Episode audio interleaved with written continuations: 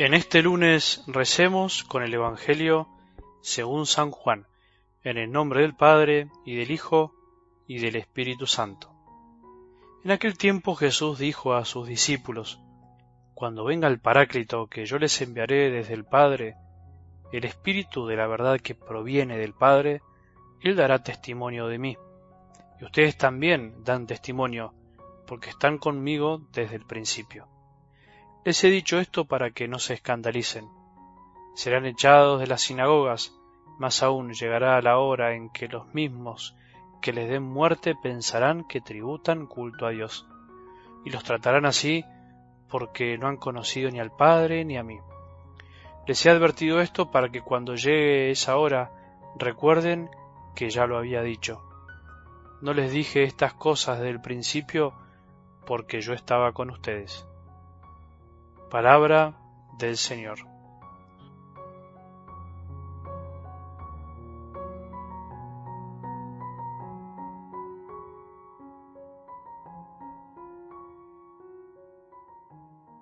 Buen día. Empezar la semana rezando, escuchando y hablándole a Jesús es fundamental, es necesario, para vos y para mí, para todos.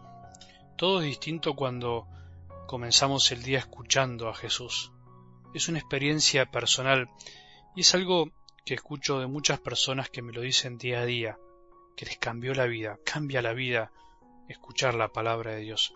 ¿No te pasa que los días parece que, entre comillas, se pasan volando, como decimos a veces? ¿No será que se pasan volando porque andamos volando por la vida, por decirlo así? La vida es un poco así, el tiempo pasa, el tiempo no lo podemos detener, es lo único que no podemos detener. Lo que sí podemos detener o podemos modificar en realidad es el modo de vivir el tiempo. Lo que sí podemos modificar son nuestras decisiones que nos ayuden a vivir cada día de un modo diferente, asimilando mejor lo que nos pasa y lo que pasa. Cada uno en lo suyo, cada uno con lo suyo, pero empezar el día o la semana escuchando la palabra de Dios nos ayuda a vivir las cosas diferentes. Terminar el día escuchando o simplemente agradeciendo lo vivido también nos ayuda a darle al tiempo un valor distinto. Retomando algo del Evangelio de ayer, del domingo, sigamos profundizando en el mandato que nos dejó Jesús. Lo que yo les mando es que se amen los unos a los otros. ¿Vos crees que Jesús es un mandón al darnos un mandamiento? ¿Vos crees que Jesús nos manda algo que es imposible algo que no hizo antes él mismo? Sería una locura pensar esto. Jesús no es un mandón, no es un mandamás que disfruta de decirnos lo que tenemos que hacer mientras Él no lo hace, mientras ve que nosotros no podemos hacerlo. Todo lo contrario, Jesús pide lo que Él mismo hizo antes. Jesús amó para ayudarnos a amar. Nos dio su amor para que nosotros podamos amar. Muy distinto. Es como si nos dijera, Amén. Amén porque yo los amé primero, porque yo los amo y les doy mi amor sin hacer diferencias. Amén porque yo los elegí para amar.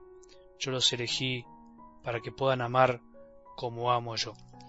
Te propongo también empezar este día con el Salmo 104, que dice así, envíanos Señor tu Espíritu y renueva la faz de la tierra.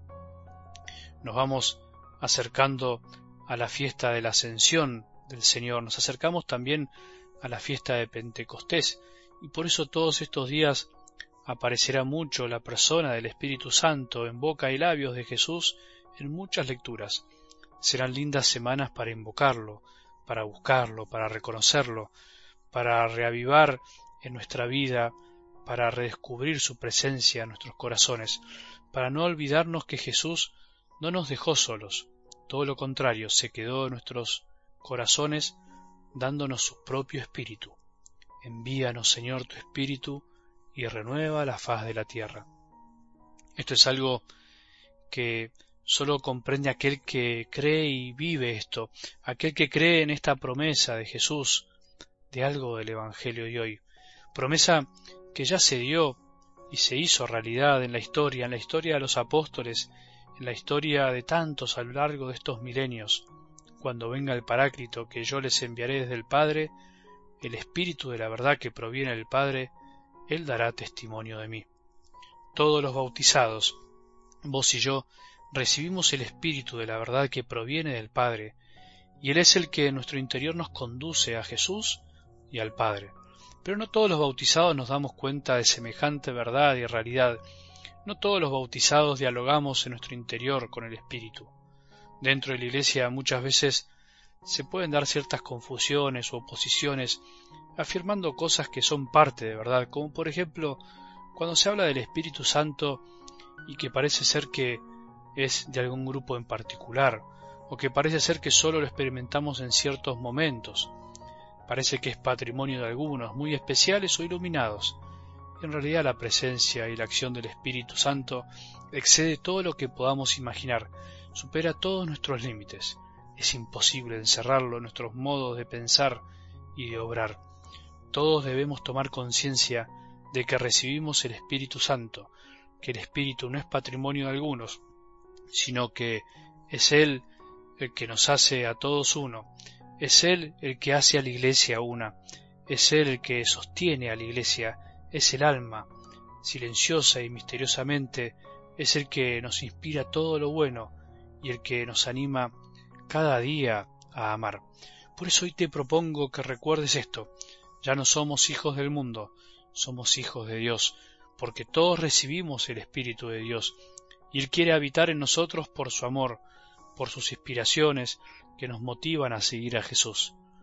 Intentemos en estos días, en este día, afinar el oído del corazón para percibir la voz del Espíritu de Dios que habita nuestras almas y que nos conduce a la paz, a la alegría, a la serenidad, a la entrega, al servicio, en definitiva, al amor. Miremos a nuestro alrededor y miremos en nuestro interior Siempre se puede ver todo de otra manera, siempre se puede ver todo con los ojos de Dios.